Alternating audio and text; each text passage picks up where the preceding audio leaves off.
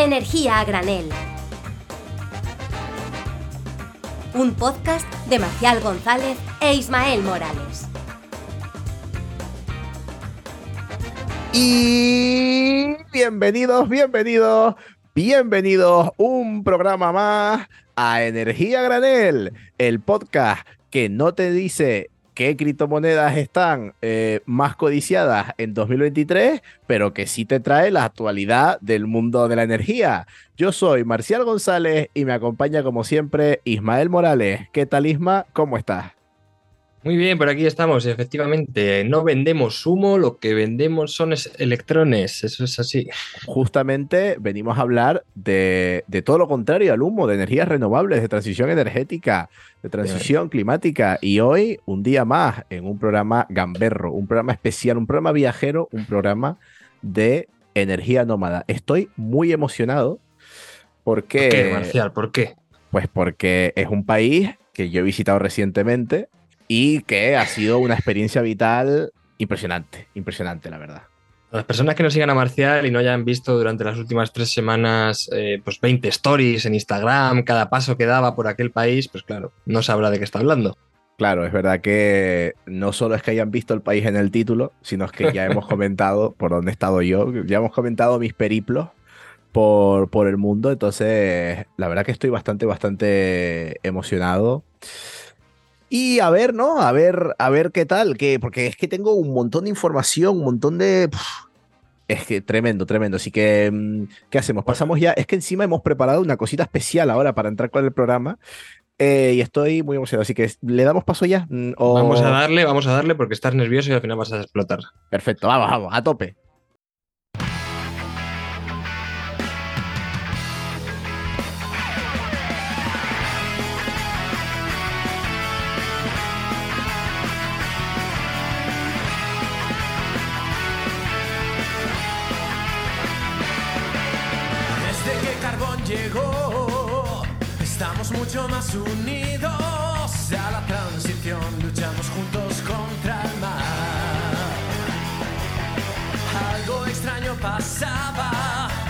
Planeta se calentaba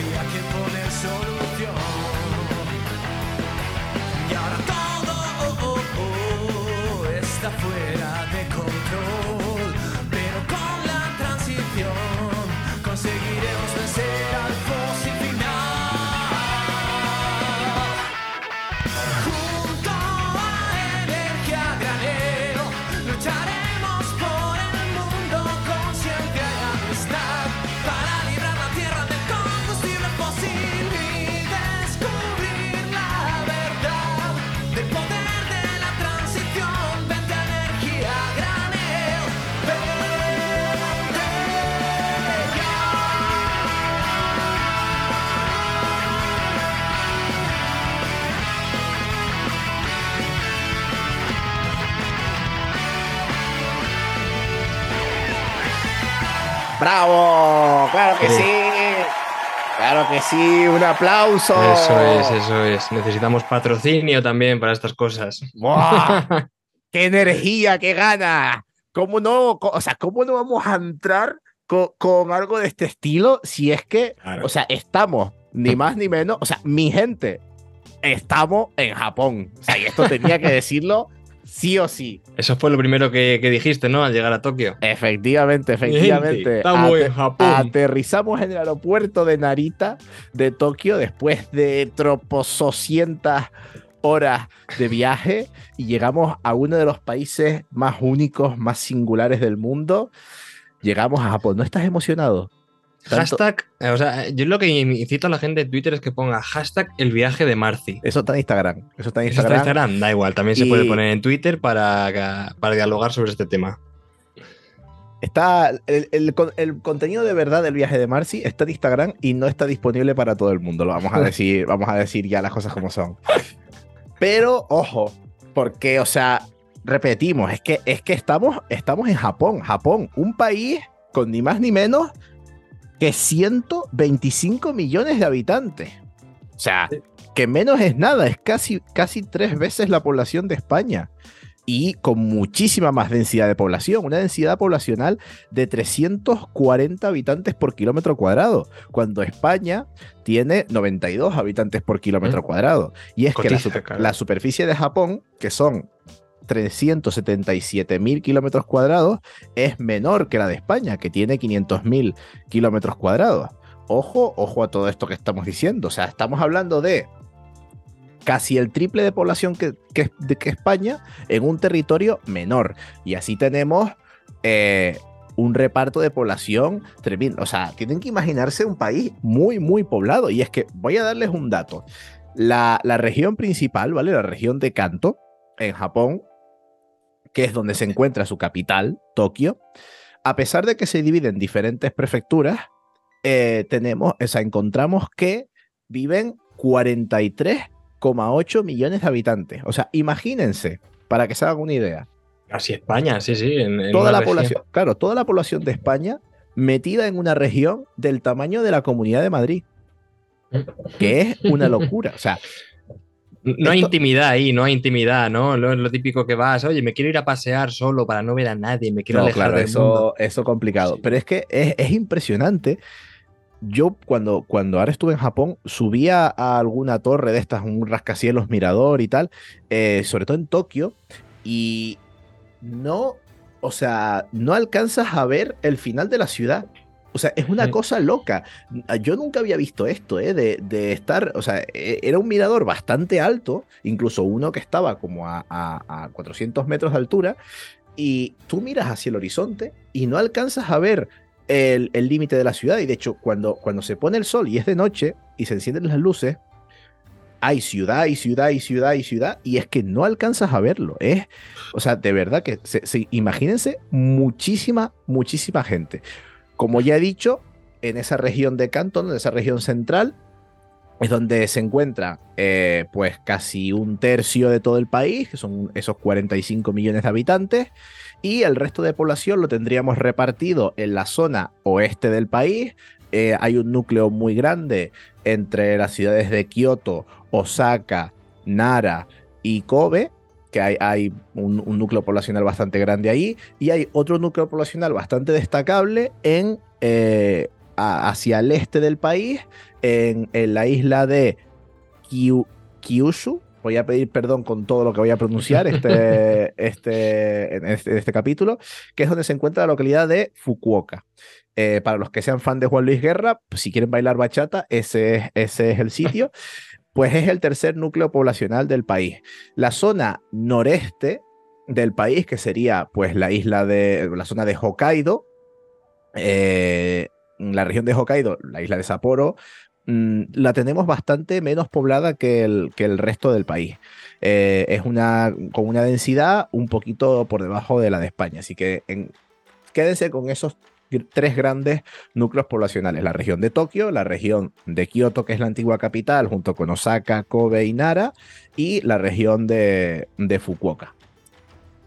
No existe Vale. el Japón vaciado, ¿no? Como, como sería aquí en España. Uf, eh, ¿qué va? O sea, eh, el, Japón, el Japón vaciado es eh, Val- Valencia. El del periodo, el del periodo Neji, ¿no? Cuando eran cerracio. Bueno, ¿cómo era? Claro, Eh, e- efectivamente, son la- las, aldeas de samuráis cuando vivían 20 Exactamente. personas. Pero ya no, no existe, no existe Japón vaciado. Bueno, y cuéntame un poco qué, qué, se va, qué hay por ahí, qué clima tienen, cómo, cómo es Japón. Pues mira, eh, el clima es bastante continental. Eh, llegan a temperaturas bastante frías en invierno, mm, un poquito como Madrid, digamos, eh, un poquito más frías incluso en la región de Tokio. eh, es, o sea, nieva prácticamente todos los años. De hecho, son comunes las olas de frío con semanas con temperaturas sobre los menos 10 grados. Y después en verano encontramos temperaturas bastante altas, temperaturas medias de, de 30 grados, incluso por encima en algunas regiones. Y eh, eh, esto se puede transmitir en llegar algunos días a temperaturas de 40 grados. Ojo, eh, son regiones, muchas con una humedad muy grande. Entonces, hablar de temperaturas por encima de los 36 grados en estos sitios son, o sea, es muchísimo calor. Temperaturas alrededor de los 35 grados es muchísimo, muchísimo calor. Así que encontramos tampoco muchísimo frío en invierno, pero sí es verdad Mm. que algunos días pegan olas de frío interesantes y bastante calor en verano. Así que país de, de contraste, lo cual también nos va a afectar en nuestra forma de, de consumir energía. Ya saben que cuanto más agresivo es un clima, pues más energía necesitamos para calentarnos o para, o para refrigerarnos. Y vamos a hablar de cómo obtienen ellos su energía, de cómo es el sistema eléctrico de Japón. Lo primero, una cosa que me flipa muchísimo del sistema eléctrico de Japón es que es un sistema de Japón dividido en dos frecuencias diferentes. Es decir, saben que el- el sistema eléctrico, por ejemplo, la red europea, funciona a 50 hercios. Eh, la tensión, digamos, que nos llega al enchufe mm, tiene, tiene una frecuencia de 50 hercios, cuando, por ejemplo, en países como Estados Unidos, pues funcionan a 60 hercios. Pues en Japón encontramos una mezcla de las dos cosas, y es que la zona este del país, que, que engloba también la región de Tokio, tiene, funciona a 50 hercios, mientras que la zona oeste funciona a 60 hercios. ¿Qué quiere decir esto? Que el sistema eléctrico de la isla está, o sea, de Japón está partido por la mitad. Solo se conectan el sistema oeste a 60 hercios con el sistema este a 50 hercios en tres puntos cercanos a la región de Tokio. Y, y yo te pregunto, ¿has indagado por qué, por qué pasa esto? O sea, ¿a qué se debe? Eh, por un tema tradicional. Es que yo supongo que tradicionalmente, pues, mm, cogerían todas estas tecnologías que venían de Occidente y empezarían a instalarlas en el país de una manera o de otra. Y la influencia americana eh, Mm. habrá tenido muchísimo peso en que empezaran a instalar sistemas de 60 hercios, sobre todo después de, la, de la Segunda Guerra Mundial. Para que nos hagamos una idea, aunque después hablaremos más de su capacidad de generación, eh, Japón tendría unos 130 gigavatios de potencia de capacidad de generación en la parte oriental y unos 160 gigavatios de generación en la parte occidental. Mm, Aquí- nada. aquí es que tienes que, te tenemos que tener en cuenta una cosa. Y es que verdaderamente Japón cambia su capital a finales de 1800. Y ahí empieza una apertura al mundo que no fue como en Europa. Es decir, eh, ellos no siguieron los tiempos que seguimos en Occidente. Claro. o sea, es que estamos hablando de que era feudalismo ahí hasta finales de, del de 1800. Efectivamente, incluso a principios de, de 1900 seguían eh, basados en, en ciertos sistemas feudales. Entonces, para que no tengamos la- el, el error de comparar la historia de Japón con la historia europea. Entonces, claro, tienen unos tiempos de desarrollo diferentes. ¿Qué pasa? Llega la Segunda Guerra Mundial y como se pueden imaginar, pues eh, la devastación en Japón es tremenda, sobre todo después de las eh, dos bombas nucleares lanzadas por Estados Unidos, el país queda en un estado terrible, terrible, además con una deuda externa tremenda, unos, unas consecuencias después de la guerra terribles, y se ven en un momento en el que Japón tiene una apertura al mundo increíble, eh, una influencia de Estados Unidos muy grande también, y resulta que tienen que electrificar todo su país eh, a tiempo récord. Recordemos que vive muchísima gente, entonces no es tan fácil decir vamos a construir una red eléctrica y la construimos.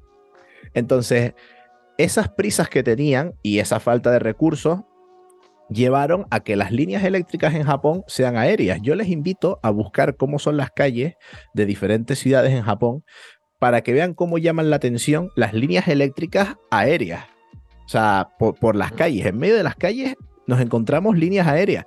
Cosa que, Sí, bueno... Es eh, muy eh, típico de países subdesarrollados y se ve pues en gran parte de Sudamérica, incluso sudeste asiático, países como Tailandia, Camboya, pero claro, como tú dices, Japón, que es un país del primer mundo, Claro. chirría. Efectivamente.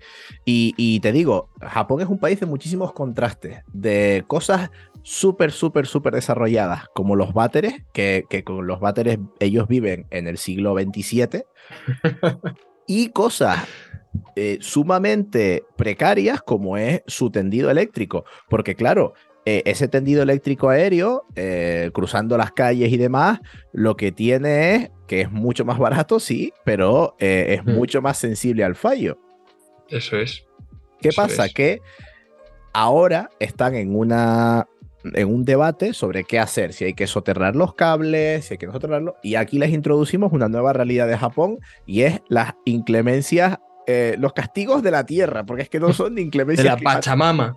Claro, o sea, Japón está en una zona donde sufre muchísimos terremotos y de una magnitud muy grande y, so- y tifones. Entonces, son dos efectos climáticos bastante graves. De hecho, los edificios en Japón están todos preparados para, para, so- para soportar terremotos bastante grandes. Hay que volver a construirlos cada 20 años. Es decir, no puede haber edi- un edificio de más de 20 años en Japón porque ya debido a la acción de los terremotos, pues sus cimientos se han visto demasiado afectados y hay que sustituirlo. Entonces, la realidad es que la mayoría de las líneas eléctricas de Japón, más o menos el 96%, son aéreas. Esto hace que podamos arreglar mucho más fácil eh, las líneas eléctricas después de un terremoto muy grande o después de un tifón muy grande, pero también las hace más vulnerables a los fallos. O sea, ahora mismo están en un proceso de debate de decir, vale, pues si las soterramos es más caro, pero podemos hacerlo resistente a los terremotos y a lo mejor ahorrarnos ese coste. Bueno, pues están teniendo bastantes problemas en todo lo que es la reconversión eléctrica. La realidad es que a día de hoy sigue siendo aérea y parece que tampoco le están metiendo mucha prisa. Otro problema más que tiene el sistema eléctrico en Japón es que hay 10 operadores regionales. Es decir, cada una de las regiones o lo que vendría a ser las comunidades autónomas en Japón está operada por un operador de red diferente. Esto hacía que fuera bastante complicado ya que no solo eh, había que operar los sistemas interconectados entre ellos, sino que muchos funcionaban a frecuencias diferentes, hasta que, bueno, en, en 2011, que es un año en el que, por lo que sea en Japón, pasaron cosas, eh, se decretó, eh, se creó una unión de operadores de sistemas de todo Japón para coordinar la actividad de todos ellos. Vamos a entrar a hablar ahora un poquito ya más en qué se genera y, Sí, sí, cómo, y cómo funciona todo este sistema que ya hemos dicho La que es matriz energética, claro, Que- porque ahora mismo tenemos todos una hilera de cables y de frecuencias, cómo se está moviendo todo por las islas, pero cuéntanos un poquito más, ¿qué, qué está pasando en Japón? ¿Cómo, cómo es el, el consumo y la generación? Claro, yo te cuento que el sistema eléctrico de Japón es una locura. Es una madeja de cables tirados por el aire que encima lo operan 10 empresas diferentes y que funciona a dos frecuencias diferentes. O sea, una locura impresionante. Pero es que encima, o sea, el dato que te voy a dar ahora es, tú sabes que Japón es el quinto país del mundo que más energía consume. No me lo, no me lo creo. El sea, quinto. Consume más energía eléctrica que África entera. Bueno. que me Qué parece barbaridad. loquísimo. Y es que es el quinto país que más consume energía por detrás de China, Estados Unidos, India y Rusia. Esto que puede parecer un dato tremendo, ojo, porque eh, después su consumo de energía per cápita está incluso por debajo de la media europea. Entonces, consumen mucho porque, porque son muchos también. Aún así, ya vemos que manejan datos de generación y de producción y de sistema eléctrico tremendos. Vayan sumando cosas, es decir, estamos poniendo en movimiento un gigante, o sea, el, quinto país que más energía consume del mundo, de una forma totalmente caótica. Esto va- vayan teniéndolo en mente con, para todo lo que vamos a contar eh, en, el- en el capítulo de hoy. Y ya hablando de la electricidad, ¿cómo generan su electricidad? Vamos a dar datos. Pues en 2021 generaron su electricidad un 30% del gas, un 32% fue carbón. Te- encontramos en cuarto lugar la energía solar con un 9%, la hidroeléctrica con un 8% y la nuclear con un 6%. Y después tendríamos ot- otras energías como pues la biomasa, el petróleo, etc. Pero básicamente ya les digo que el, la- el sistema de generación es pues un tercio es gas, un tercio carbón y el otro tercio se lo reparten entre nuclear, renovables y, y el, el fuel oil o el petróleo que está todo ahí un, un poquito también metido. Entonces no, no pinta muy limpio, la verdad. ¿Qué quieres que te diga este sistema de generación? Eh, me, me choca que solo sea un 0,93 de, de eólica. O sea, yo entiendo que muchos de los montes probablemente estén protegidos, ¿no? De la eólica O- hablaremos luego también. Ah, vale, vale. Porque, claro, no, no voy a adelantar cosas. Vale, vale, vale. Después hablaremos de la eólica, ¿vale? Pero en lo que me voy a centrar ahora, como Pero ya todo. yo, yo- yo no veo espacio a instalar renovables. Ya- me contarás luego, ya me luego. Pero el ¿dónde metemos problema de la esto? eólica, el problema de la eólica es que al ser un país tan densamente poblado, donde instalas un parque. Claro. Ojo Pues- que, o sea, claro, es que no, no es tan fácil encontrar un hueco. Recordemos que es una isla. Dato Mm. que ya va dando pistas, pero que voy a contar después. Pero ahora nos Bueno. vamos a centrar en ese 6,40% de la energía nuclear. Porque no siempre ha sido un 6,40. Uf, ¿Por qué? Vamos, vamos a hablar ya. nadie lo se lo espera, nadie se lo espera. Efectivamente, si es que hablar de la energía en Japón es hablar de lo que se produjo el 11 de marzo de 2011 en la central nuclear de Fukushima. Y es que después de uno de los terremotos, bueno, del terremoto más potente jamás registrado en Japón, se sobrevino un tsunami gigante de entre 13 y 14 metros que provocaron unos daños tremendos a la central nuclear de Fukushima. Esto resultó en el accidente nuclear más grave desde la catástrofe de Chernóbil.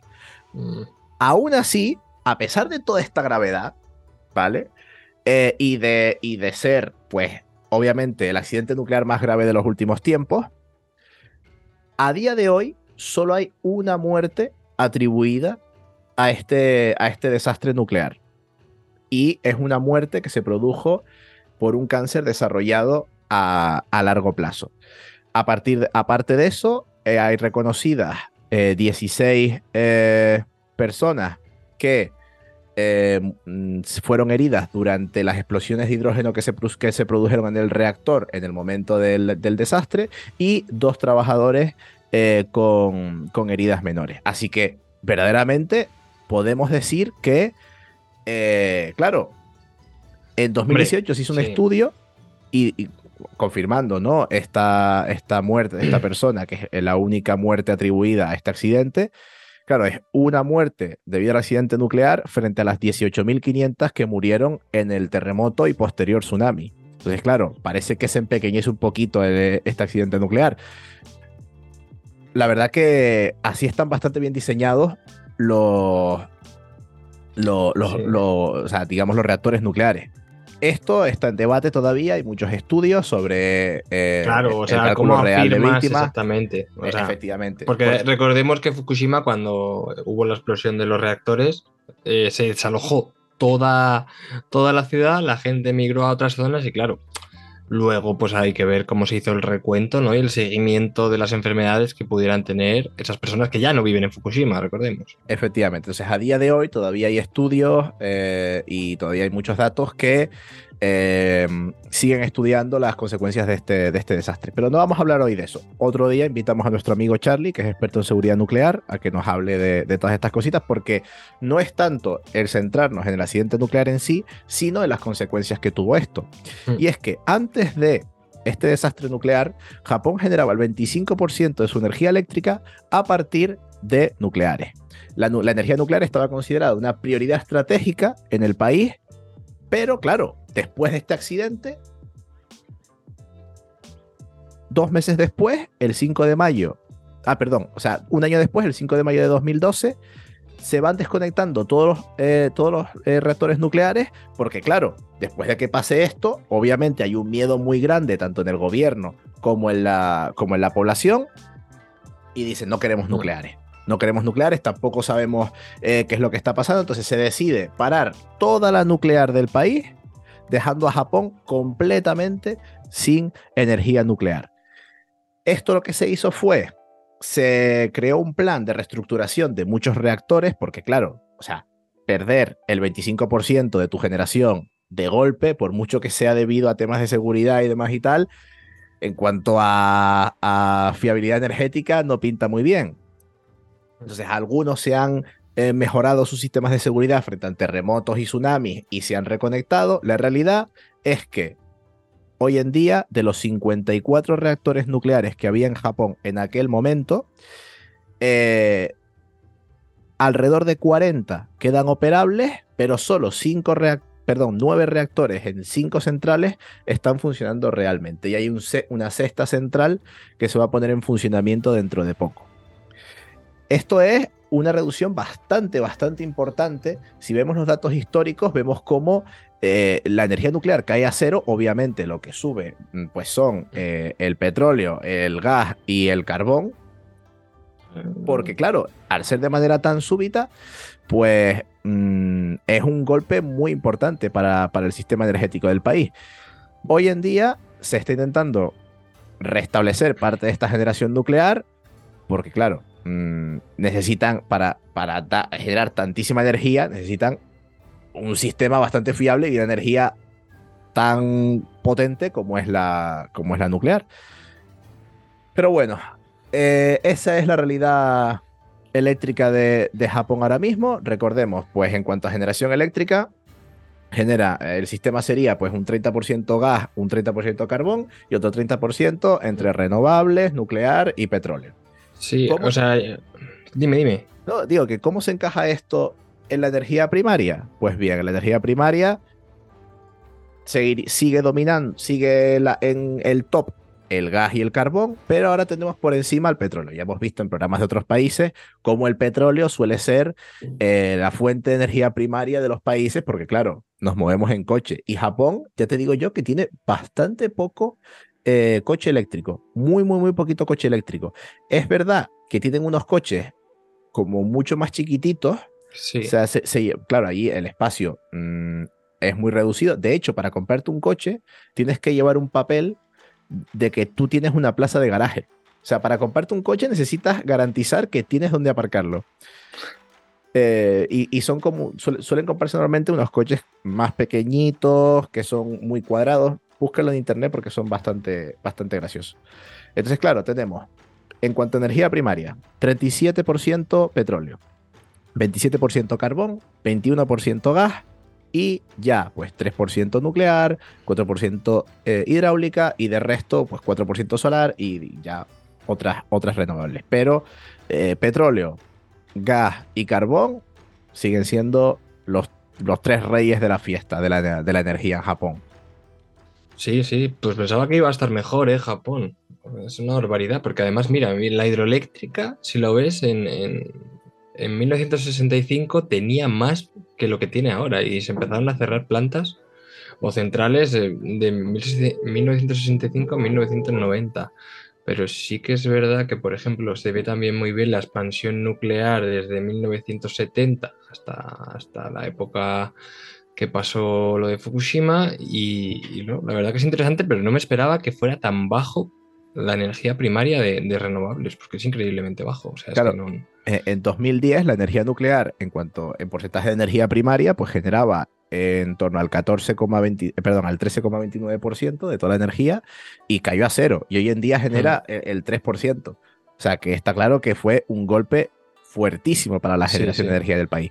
Y esto y una pobre y un pobre desarrollo renovable es lo que ha hecho que Japón a día de hoy tenga alrededor del 85% eh, de su energía proveniente de combustibles fósiles. Es decir, solo un 15% proveniente de eh, renovables más nuclear.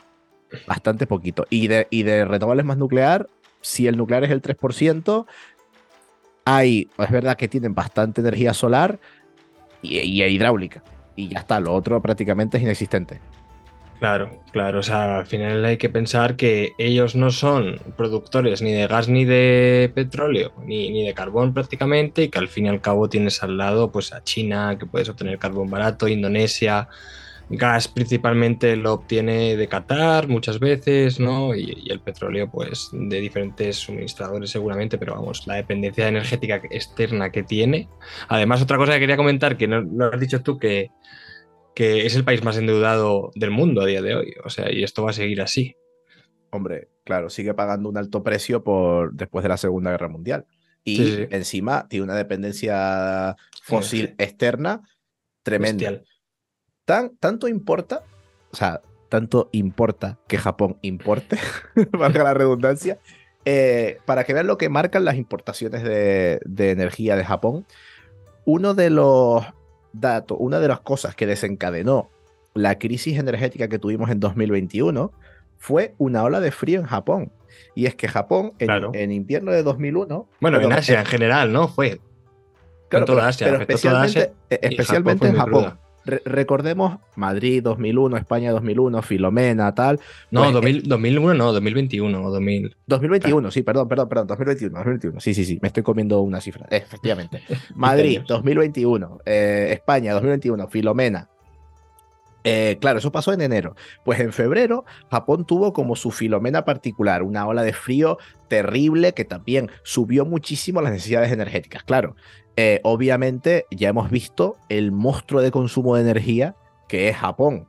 Entonces Japón de repente tuvo que aumentar muchísimo sus importaciones de gas natural y eso hizo que entrara muy fuerte a pujar por el gas, por el gas natural alrededor del mundo. Ya sabemos toda la crisis gasista que estamos eh, arrastrando en, en- en el mundo desde, desde entonces, pero para que se den cuenta, Japón entrando a demandar muchísimo gas natural de golpe fue uno de los causantes de esta, de esta subida de precios, porque, claro, eh, no, no consume poquita, poquita energía y como ya hemos dicho, es completamente dependiente de, de los combustibles fósiles extranjeros.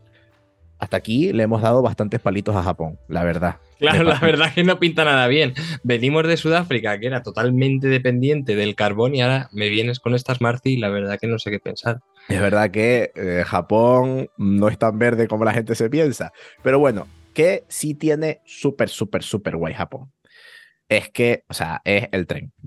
El tren. Cuéntamelo, cuéntamelo. Eh, Japón es el rey de los trenes. O sea, Uf, para, para que se hagan una idea, eh, Japón es el país del mundo con más pasajeros de tren, ¿vale? Lo usan al año más de 25 millones de pasajeros. es pero es que ¿eh? El segundo país, perdón, perdón, o sea, 25 mil millones de pasajeros. O sea, no, obviamente, Sí, pues, sí, claro. Claro, o sea, digamos, lo, lo usan 25 mil millones de personas, que persona- Usuarios, ¿no? usuarios, Sería. efectivamente, usuarios. Tiene 25 mil millones de usuarios al año.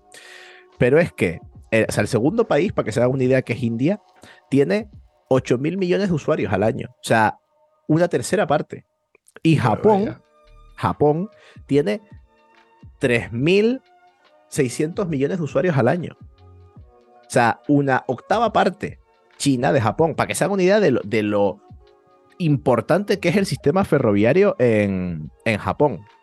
Claro, claro. Y, es- y España, por ejemplo, que también se ve aquí que es el 11 del mundo, son 636 millones de, de usuarios. Que claro, habría que ver el ratio de población usuario, pero sí Claro, que es pero ya verdad hemos que es dicho que, bestial. de ya hemos dicho que España tiene la- una tercera parte, ¿no? Tres veces menos población que Japón, Mm. pero es que se mueve en tren, pues, como unas 100, 50, 50 veces menos. Claro. O sea, Japón tiene 50 veces más usuarios de tren que España. Para que, para que nos hagamos una idea que es una, una absoluta locura. Bueno, tú que has estado ahí tendrías que ver las frecuencias, ¿no? Las frecuencias, por ejemplo, en el tren Sí, bala, en el Shinkansen y la- en metro era bestial, ¿no? Claro, allí tienen un tren que se llama el Shinkansen, que es el famoso tren bala, eh, que es como el ave eh, español, que es una maravilla. Eso, pf, viajar ahí dentro es, es, es una maravilla. eh, pf, o sea, se me acaban las palabras para describirlo. Y aparte que todo el sistema ferroviario funciona muy bien. O sea, tú vas con Google Maps y, y Google Maps te dice, eh, mira, tienes que coger este tren que sale de esta estación a esta Sí. hora, ¿no? Y es rollo mm, en 10 minutos. O sea, o Claro. pasa a las, a las I36 y a las I36 estás en el andén, pasa el tren y lo coge. O sea, todo funciona como un reloj espectacular. Y aparte, muy buenos trenes, muchísima frecuencia, muchísima facilidad de transporte. Pues esto, ¿qué es lo que consigue? Para que nos hagamos una idea. Con lo mal que está el sistema energético en Japón, ¿vale? Con lo mal que está el sistema energético en Japón, eh, esto consigue que Japón tenga una tasa de emisiones per cápita en el transporte menor a la media europea. ¿Cómo te quedas? Uf. Hombre, pues, O sea, es- pues normal, o sea, es que es una barbaridad. O sea, usan tren y metro para prácticamente todo. Claro, Y entiendo que, por ejemplo, eh, unir, o sea, une Hokkaido con Tokio y Tokio con Kioto, ¿no? Y hasta, hasta dónde llega la alta velocidad. Ah, atraviesa el país. A través del país de norte a sur 100%. Sí. Qué barbaridad. O sea, es, es espectacular. ¿Cómo está Y- desarrollada la, la- el, el tren en Japón? Es una pasada. Y ya no solo entre ciudades, sino dentro de las ciudades. Los sistemas de metro, los sistemas Sí. de, de cercanía. Imagínate, una ciudad, una área metropolitana de 30-35 millones como Tokio tiene que ser una barbaridad. Te iba a lo- decir, ¿qui- ¿quién opera el, eh, el tren? hay una compañía grande de trenes, ¿vale? Que son los que operan los Shinkansen, que se llama la JR, Japan Rail. Y después, dentro de las ciudades, tienes compañías que han construido sus líneas de metro privadas, que esos son aparte, tanto Oh. de metro como de cercanía. Eh, digamos que con- pueden confluir en las estaciones, pero eh, están aparte. La verdad que ahí mm, eso sí que es un poco caótico. Y entonces ahí el sistema tarifario está unificado. Eh, sí, a pesar de que son diferentes compañías con, Mm. con diferentes estaciones y demás, tienes una tarjeta eh, que cargas con dinero y, y pagas, pagas todo. Y te puedes mover. Sí, Vale, sí, y vale, te vale. mueve, te mueve sin problema. Eh, bueno, y, y, o sea, re- repito, que a, a pesar de que hemos visto que Japón tiene, o sea, de- tiene un 85% de su producción energética dependiente de combustibles fósiles, que es mucho mayor que la media europea, hacer tan eficiente el transporte consigue que las emisiones per cápita de su transporte sean menores a la media europea. Así que ya sabemos por Y, dónde tenemos mm, que seguir en España. Claro, claro. O sea, te- estaba pensando también, pero igual el transporte por carretera de mercancías, o sea, sí que es verdad que tendrán mucho sistema marítimo, ¿no? Irán moviéndose las mercancías por puerto y demás, pero no sé si en esa línea ferroviaria también se mueven mercancías por tren o, o lo hacen más por barco y carretera. Yo algún tren de mercancías sí vi, pero ahora mismo no sabría decirte si... No, o sea, por curiosidad, por si, lo, por si te fijaste un poco. Sí, o sea, yo vi, yo vi trenes de mercancías. Eso, eso sí te lo puedo asegurar. Lo que obviamente también se, se usa, utilizarán bastante el transporte marítimo para, para moverse. Claro, de, de el norte, digamos, de, de Kioto, perdón, de Tokio hacia el otro lado de la isla, obviamente es mucho más fácil en tren que dar toda la vuelta a la isla en barco. Claro, claro, obviamente. Eh, Y bueno, de aquí, a pesar Vale. de que está ya un poquito mirando hacia, hacia el futuro, hacia Cuéntame algo bueno, cuéntame algo bueno y dime que va a descarbonizar, que no va a abrir las nucleares salvo necesidad máxima. Bueno, pero la verdad que sí, que tienen un plan de expansión nuclear eh, en los próximos años. Pues, a ver, tienen que quitarse todo este combustible fósil de alguna manera. Y de, de expansión nuclear, quiere decir reapertura de centrales. parte reapertura, parte nuevas construcciones. Ah. Eh, porque algunas ya han quedado, han quedado inservibles de, la- de las que se apagaron en, Ah. en 2011. Eh, entonces, tienen un plan que se supone que quieren ser 46% renovable. Hablamos del sistema eléctrico, no de la energía primaria. ¿eh? En 2030 y en 2050 quieren ser neutros en carbono. Ya te digo que esto va a ser difícil, ¿vale? Claro. Porque esto pasa básicamente por, por primero, por gestionar todo ese batiburrillo de confusión que tienen en, en su sistema. Y segundo, por eh, desarrollar un plan claro de tecnologías que no lo tienen. La solar es verdad que está bastante bien implementada, como hemos visto, que genera el 10%, al- en torno al 10% de su electricidad.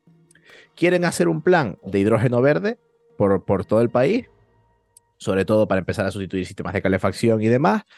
Y ¿Cómo? la, eso, eso es lo que, eso es lo que Uf, implementando. calderas de hidrógeno, bueno. Aparte de eh, pues ese que te, o sea, ese, esa reapertura Sí. nuclear que te comentaba. Y la pata, una de las patas más importantes es eso que nos habíamos dejado pendiente, que es la eólica. Y es ¿Qué le que, pasa? a pesar de que la eólica ahora de- en la generación eléctrica tiene un peso de solo el 0,93%, porque ya hemos dicho que es muy complicado Mm, colocar aerogeneradores en tierra, pues porque está todo lleno de gente, la clave va a ser la eólica marina. esa es. Entonces, Japón está desarrollando un plan de expansión de eólica marina tremendo, porque tiene muy buen recurso en el mar. El único problema es el mismo que tenemos en España, y es que las aguas son bastante profundas. Sí. Entonces, quieren desarrollar un, un plan de eólica marina flotante bastante, bastante grande. Y esa va a ser una de las claves a futuro del país, porque en el mar no solo tienen más recursos, tienen más, est- Mm. más estabilidad en la generación, sino que, claro, te quitas el problema de que no tienes que ocupar un terreno eh, cerca de poblaciones o no tienes que molestar poblaciones. Entonces, la verdad que es, algo, es una tecnología que a Japón le va a venir de perlas, de perlas, súper genial para, para su descarbonización.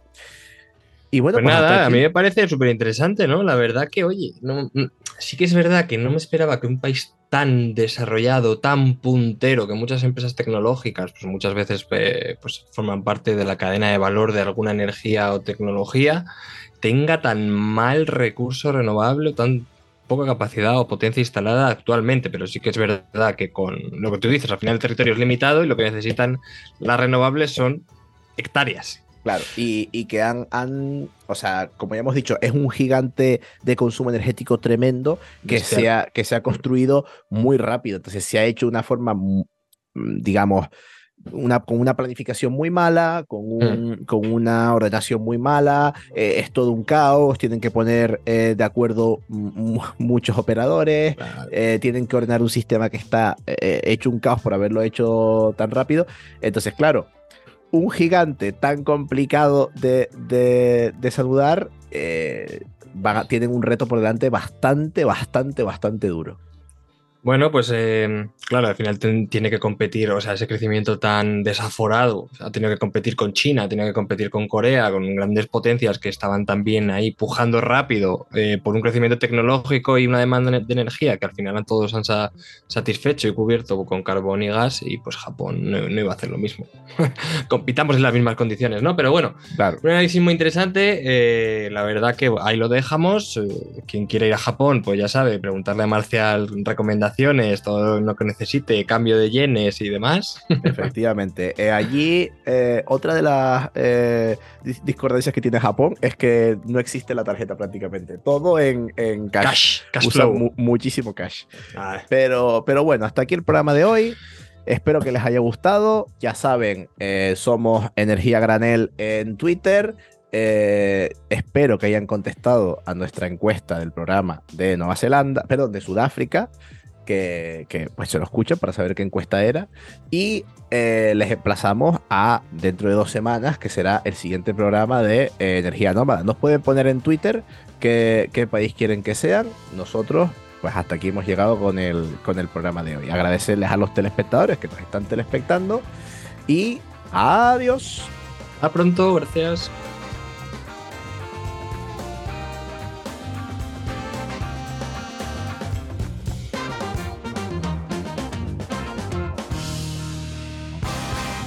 Energía a granel, un podcast de Ismael Morales y Marcial González.